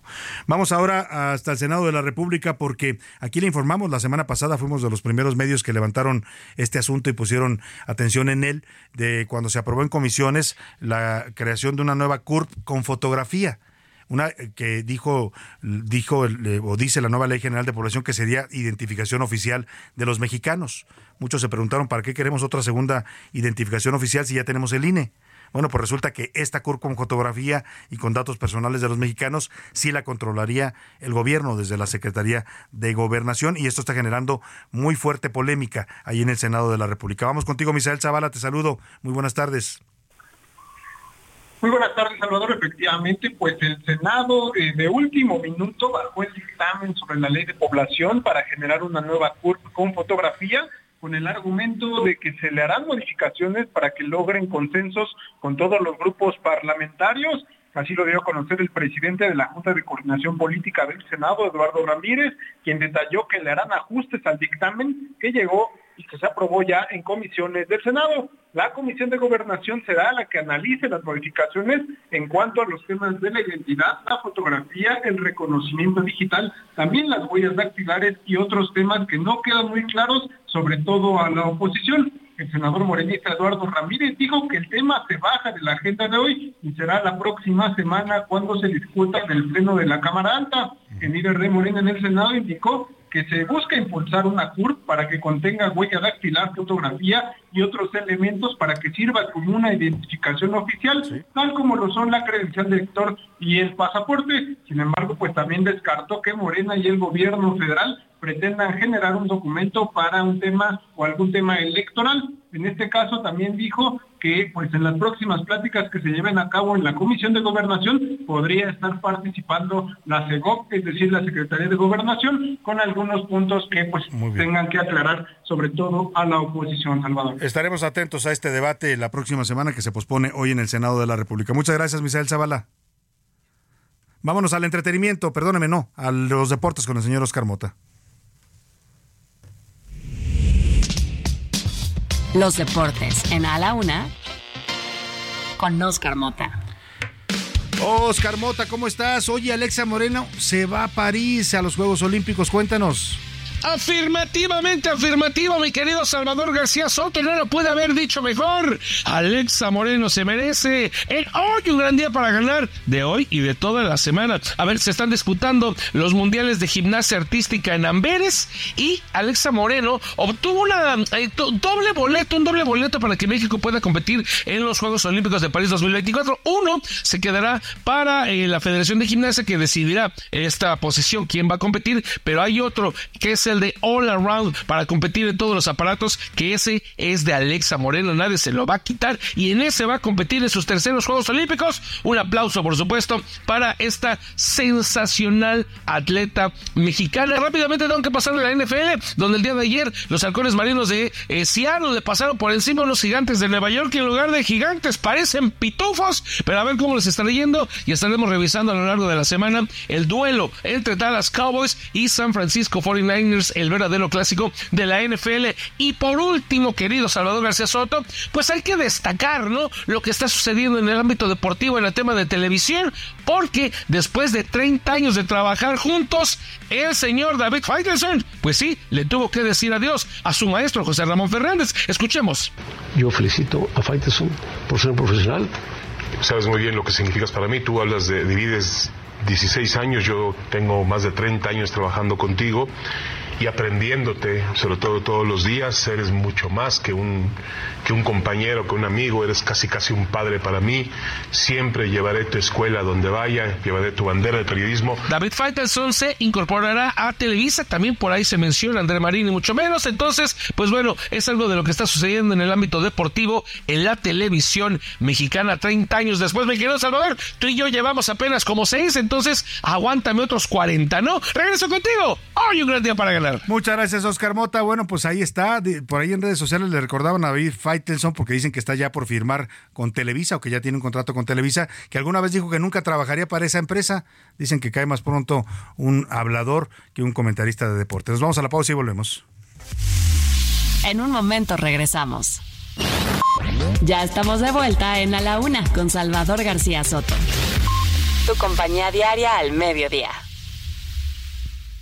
¿Tú qué harías con cuatro meses de tu sueldo? Unas super vacaciones. Yo cambiaría mi recámara. Una bici de montaña. Y una compu para mis hijos. Arreglarme los dientes. ¿Y tú qué harías? Fonacot te presta hasta cuatro meses de tu sueldo con el interés más bajo en efectivo y directo a tu cuenta en 24 horas. Fonacot está conmigo.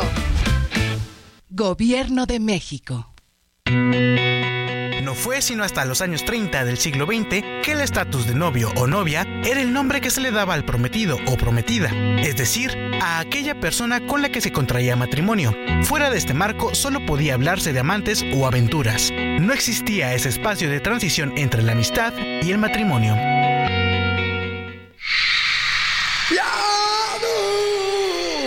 Y atención porque ahora van a salir los más locos los más marchosos, los más zumbados, los más, los más, los maníacos insaciables.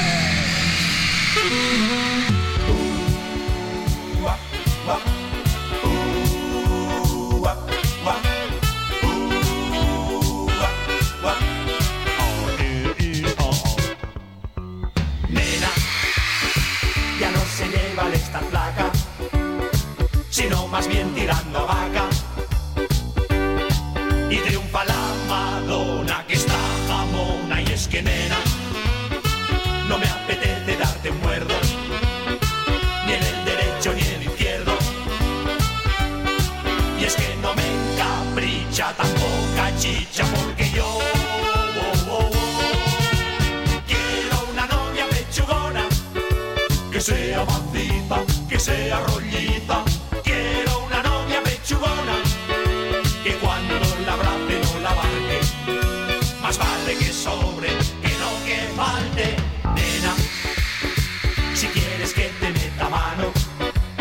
De la tarde con 32 minutos en cuestiones de noviazgos, como dicen por ahí en gusto se rompen géneros. Hace rato escuchábamos a Alaska Dinarama que decía que su novio era un zombie y aún así lo quería.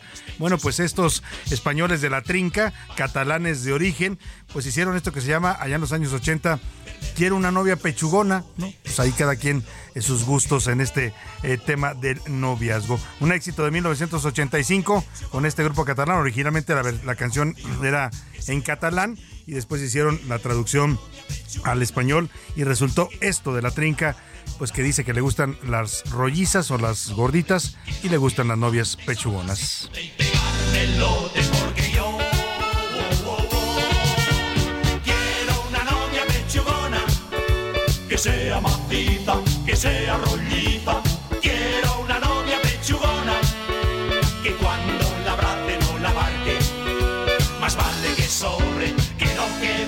Solo así. A la una, con Salvador García Soto. El ojo público. En A la Una tenemos la visión de los temas que te interesan en voz de personajes de la academia, la política y la sociedad. Hoy escuchamos a Maite Azuela en Romper la Confusión. El ojo público. Buenas tardes, Salvador. Me da gusto saludarte como todos los martes a ti y a nuestro auditorio. Hay un tema que en este cierre de año no debe de dejarse de monitorear para evitar un madruguete legislativo como se ha acostumbrado. Me refiero al presupuesto para 2024 y particularmente al recorte que se tiene proyectado para el Poder Judicial de la Federación. Más allá de las filas y las fobias del presidente, hay algo que debe de estar en el centro del debate y es que el acceso a la justicia es un derecho de la ciudadanía, un derecho humano. Un Poder Judicial acéfalo sería un poder judicial que priva de uno de los derechos más importantes a las y los mexicanos. Lo peor de todos estos dimes y diretes del presidente es que no hay un diagnóstico verdadero, Salvador. No hay un diagnóstico de por qué el presupuesto del poder judicial es supuestamente excesivo. Solo se nos dice que es para disminuir privilegios, pero ¿de qué privilegios se habla? ¿De que los ministros porten relojes de cientos de miles de pesos como los del secretario Adán Augusto cuando estuvo en gobernación? ¿O de los privilegios de que los ministros tengan, por ejemplo, un comedor privado en las instalaciones de la Corte, porque si a esas vamos, estamos hablando de privilegios muy distintos. Pero concentrándonos en los porqués del presupuesto, hace unos días, por ejemplo, Claudia Sheinbaum afirmó que el presupuesto permitiría terminar el tren Maya, el tren interoceánico y la refinería de dos bocas, muchas otras obras estratégicas. ¿Es más importante dos bocas que un poder judicial funcional? Pues para la 4T parece que es así. Esperemos que rectifiquen y Sheinbaum empiece a hablar más de derechos que de obras públicas. Además, Obras públicas que no olvidemos administran las Fuerzas Armadas. Nos escuchamos el próximo martes, Salvador. A la una, con Salvador García Soto. Dos de la tarde con 35 minutos, pues ahí está el cuestionamiento que hacía nuestra colaboradora Maite Azuela sobre este tema de, pues le quieren bajar el presupuesto al Poder Judicial. Y aquí entrevistamos al coordinador de los diputados, Ignacio Mier, de los diputados de Morena, y el único argumento que nos daba es que los, los, los sueldos de los ministros son muy altos y tienen muchos privilegios. Pero, pues lo que dice Maite Azuela es, estamos hablando del funcionamiento de un poder, sí que se disminuyan los privilegios, qué bueno pero y, y, y, si los mexicanos reclamamos justicia y resulta que le quieren quitar recursos a esa justicia, bueno, pues ahí el tema es delicado. Oiga, vamos a, a lo que pasó en, ayer en Salvatierra. Circula un video en redes sociales bastante fuerte. Se lo voy a compartir ahora en mi cuenta de Twitter con la advertencia de que son imágenes fuertes. Un alcalde de este municipio de Salvatierra, allá en Guanajuato, de nombre Jorge Luis eh, Cabrera, perdóneme, no alcalde, era regidor del municipio de Salvatierra. Está muy grave de salud en estos momentos porque supuestamente se aventó del balcón del Palacio Municipal en Salvatierra, Guanajuato. Este hecho ocurrió el sábado, pero ayer empezó a difundirse el video. Se le ve llegar al Palacio Municipal en condiciones bastante erráticas. Por ahí alguien dice que está herido. Eh, el, caso es que tiene un comportamiento errático. Quiere entrar al Palacio de Gobierno, se lo impide un policía, le dice que no hay nadie. Él eh, se da y se le da una vuelta, luego se le mete por la fuerza y sube al segundo piso y desde allá se avienta literalmente cerca de 5 metros la caída, se estampa contra el suelo, hoy tiene fracturas en todo el cuerpo, incluido eh, una fractura cráneoencefálica que lo tiene en el hospital. ¿Qué hay detrás de esto? Bueno, pues vamos con nuestra corresponsal Gabriela Montejano para ver qué se sabe de este hecho tan mm, extraño que ocurrió ahí en Salvatierra, Guanajuato. ¿Cómo estás, Gabriela? Te saludo, muy buenas tardes. Hola, ¿qué tal, Salvador? Muy buenas tardes y buenas tardes a todos los eh, radioescuchas. Te comento que este incidente fue el viernes por la tarde y el sábado fue cuando se comenzó a difundir este video, el cual pues ha generado alguna indignación entre algunos de los ciudadanos de Salvatierra porque dicen que no se debió filtrar.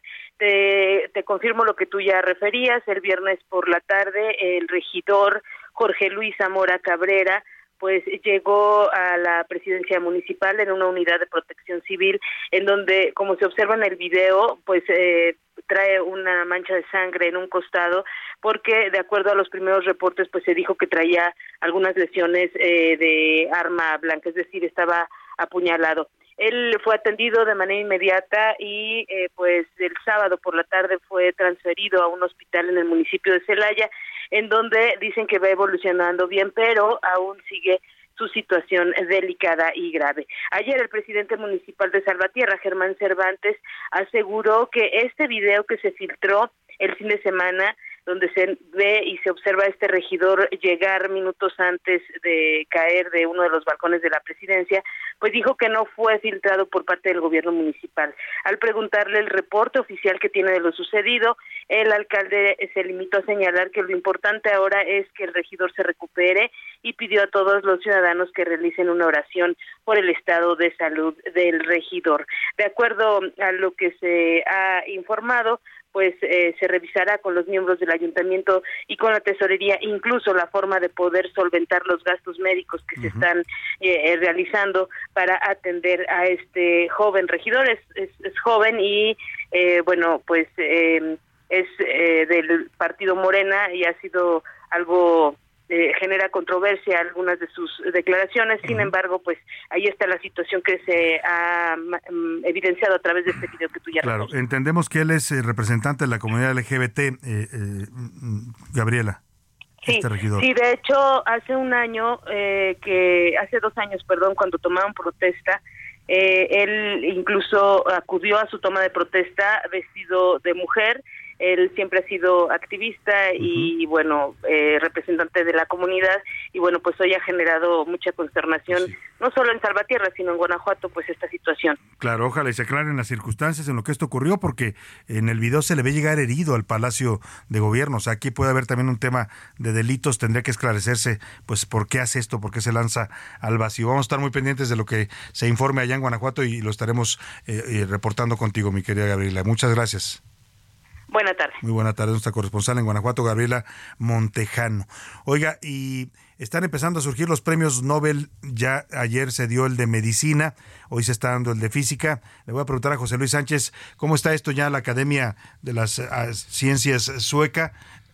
empezó a otorgar estos importantes galardones. José Luis, cuéntanos. Así es, Salvador. Buenas tardes, buen, eh, buen martes. Eh, comenzó esta semana, es la semana de los Nobel. Ayer ya se otorgó pues, el, el, primer premio que normalmente se otorga, que es el de medicina. Y bueno, pues este galardón se entregó para Caricó y Wiseman. Son eh, dos científicos, Katalin Caricó y Drew Wiseman, que fueron los encargados, digamos, de comenzar con el estudio de ARN del COVID-19.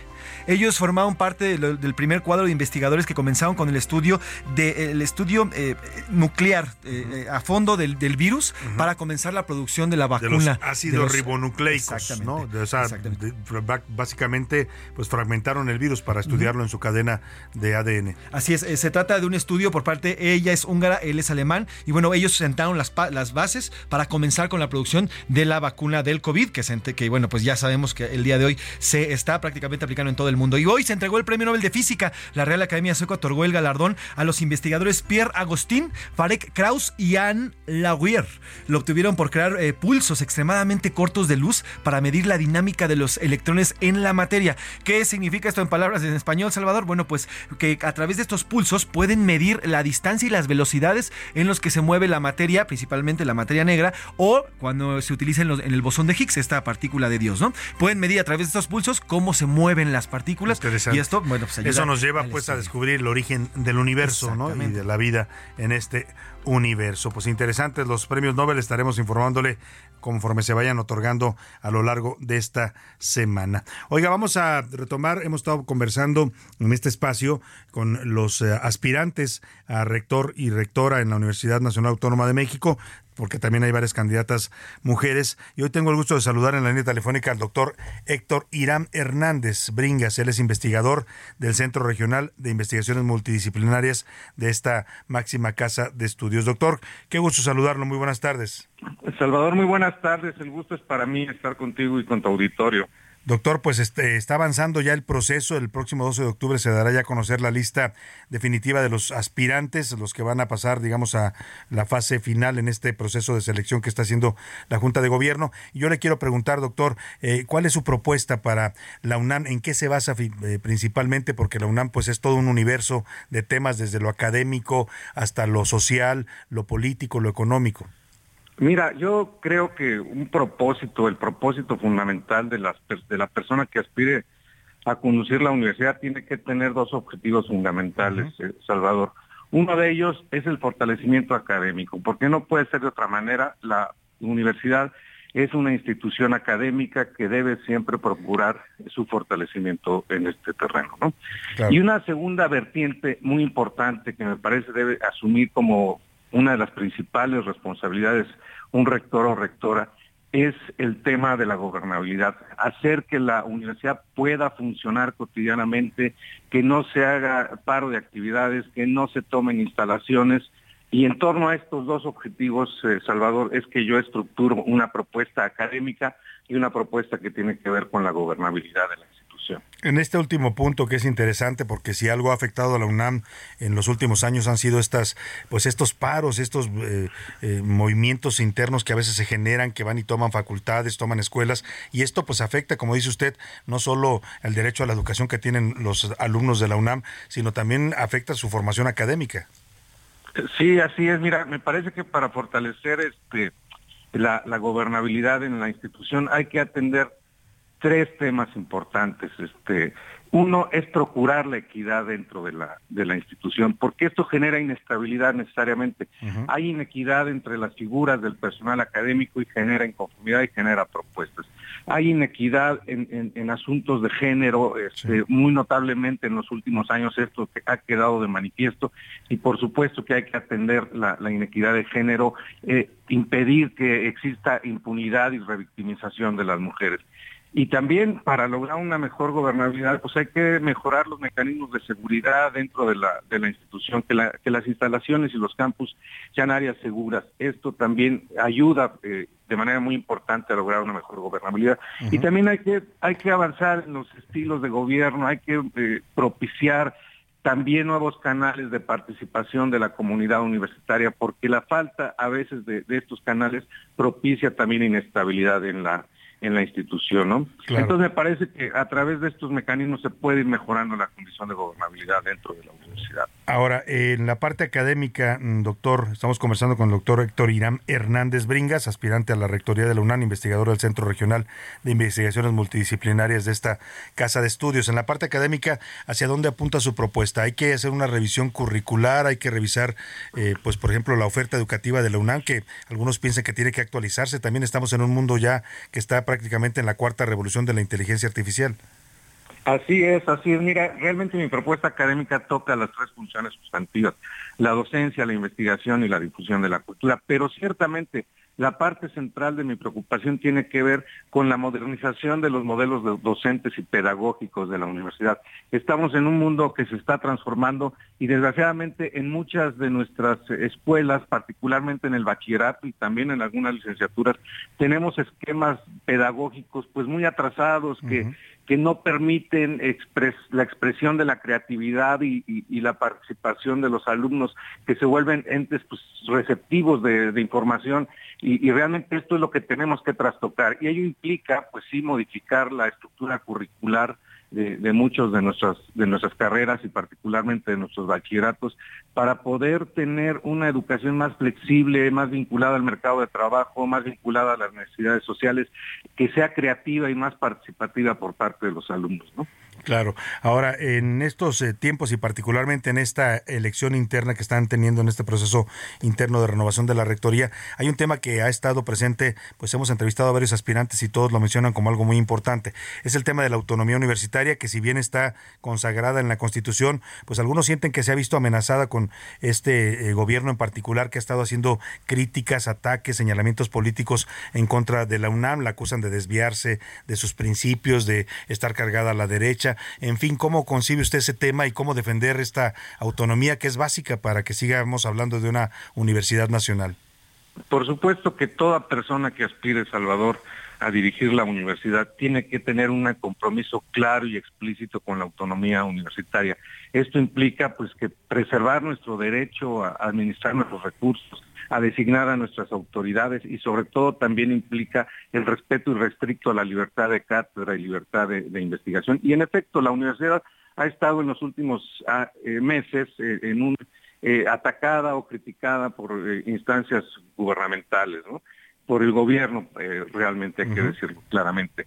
Este, mira, yo creo que hay que superar esta, esta etapa, este, y, y yo sostengo que sin subordinación podemos establecer lazos de comunicación y de colaboración con el gobierno federal y con los distintos poderes de la, de la Unión y los niveles de, gobierno.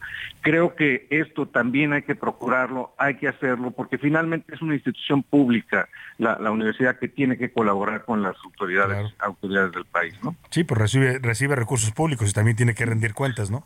Así es, el 90% de nuestro presupuesto depende de los recursos públicos y estamos eh, efectivamente obligados a rendir cuentas y a participar también en proyectos comunes de colaboración en beneficio de la sociedad, no con, no con intereses políticos, Salvador, no con intereses ideológicos, pero sí proyectos comunes en beneficio de la población mexicana. Pues doctor Héctor Irán Hernández Bringas, vamos a estar muy pendientes de esta aspiración que usted tiene. Estamos ya a nueve días de que se defina esta lista de finalistas, se le puede llamar así a lo que va a ocurrir en la Junta de, Gobierno de la UNAM. Y pues le deseamos todo el éxito de verdad en su propuesta y estaremos siguiéndolo atentamente. Aprecio mucho tu llamada y te mando un abrazo. Igualmente, igualmente. Es el doctor Héctor Irán Hernández Bringas, investigador del Centro Regional de Investigaciones Multidisciplinarias de la UNAM, un hombre con una gran, gran trayectoria académica dentro de esta universidad, uno de los aspirantes importantes, sin duda, en esta contienda interna. Oiga, vámonos a soltar un poco el cuerpo antes de ir a más información. Vamos a escuchar el reporte que nos tiene Anaí Arreaga en el entretenimiento. Le decía, Gloria Trevi anda en problemas con Lolita esa con la que nunca hay que pelearse. El entretenimiento con Anaí Arriaga.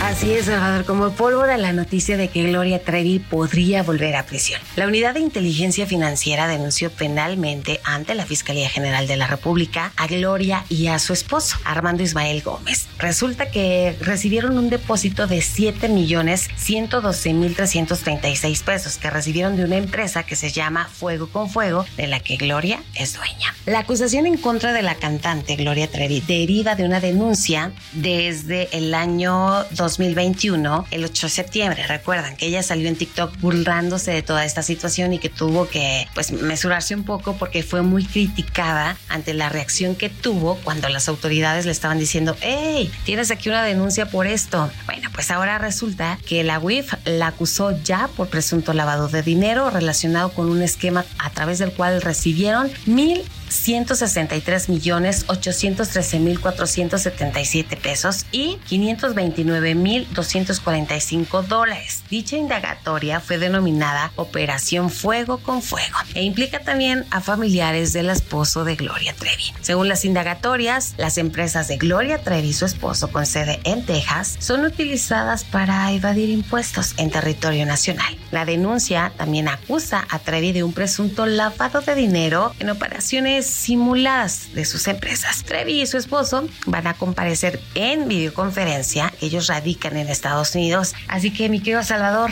podría volver a la cárcel. Pues vaya tema, vaya tema, ahí. Vamos a dedicarle esta canción que cantaba ya por los noventas, Gloria Trevi. Que escúchenla.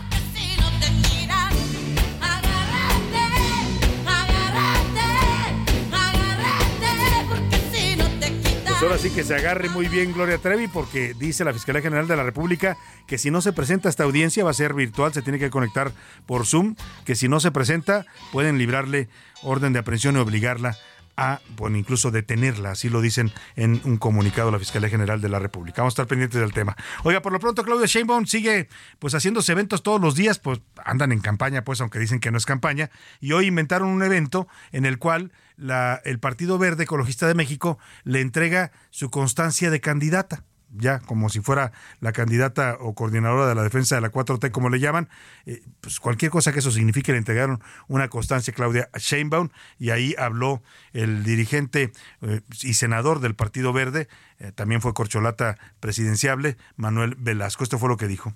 Vamos a arrasar con la doctora Claudia en la presidencia de la República. Y no lo dice Manuel Velasco acaba de publicar una encuesta, Covarrubias, donde la doctora Claudia tiene más del 60% de las preferencias. Bueno, ahí está muy entusiasmado Manuel Velasco dándole la constancia a Claudia Sheinbaum. Andan inventándose eventos pues para hacer promoción de campaña. Y vamos hasta Tamaulipas porque nuestro corresponsal Carlos Juárez nos actualiza lo que está pasando después de esta tragedia, el derrumbe de, de la iglesia ahí en Ciudad Madero del Techo que dejó 11 eh, personas muertas y varios eh, heridos, más de 60 heridos. Ya comenzaron lamentablemente los funerales de las personas fallecidas y también ya las investigaciones del tema. Carlos, te saludo allá en Tamaulipas. Buenas tardes. Hola, ¿qué tal Salvador? Muy buenas tardes, qué gusto saludarte a ti y a todo tu auditorio. Te comento que la Fiscalía General de Justicia del Estado en Tamaulipas dio a conocer que se abrió la carpeta de investigación correspondiente a la 298-2023 por el delito de homicidio, debido a que perdieron la vida 11 personas durante el derrumbe de la parroquia de la Santa Cruz en Ciudad Madero. Fueron 7 mujeres y 4 hombres, entre ellos van 3 menores de edad. Informó que en relación al lamentable desplome de la techumbre de la iglesia de la Santa Cruz en Ciudad Madero en la colonia Unidad Nacional, la Fiscalía General de Justicia del Estado de Tamaulipas desplegó diversas actividades desde que se dio el hecho hasta lo que se sigue realizando todavía por, como parte de las investigaciones. Hay que señalar que era un total de 60 las personas que fueron localizadas con vida en, en diversos hospitales de la zona. Déjame comentarte que durante ya el día de hoy comenzaron las misas de las personas que perdieron la vida y fue justamente en la Sagrado Corazón de Jesús en la zona centro de este municipio de la zona sur de Tamaulipas en donde el, obispo de la diócesis de Tampico José Armando Álvarez Cano ofició la misa para la joven Marta una mujer que fue como invitada a justamente la misa para el bautismo y que perdió la vida entre los escombros tras haberse caído sobre ella pues muchas gracias, Carlos. Lamentablemente el tiempo nos está apretando. Vámonos a despedir de usted agradeciéndole el favor de su atención. Quédese con Adriana Delgado y el dedo en la llaga. Todo este equipo lo esperamos mañana a la 1. Excelente tarde. Aprovecha. Por hoy termina a la una con Salvador García Soto. El espacio que te escucha, acompaña e informa. A la una con Salvador García Soto.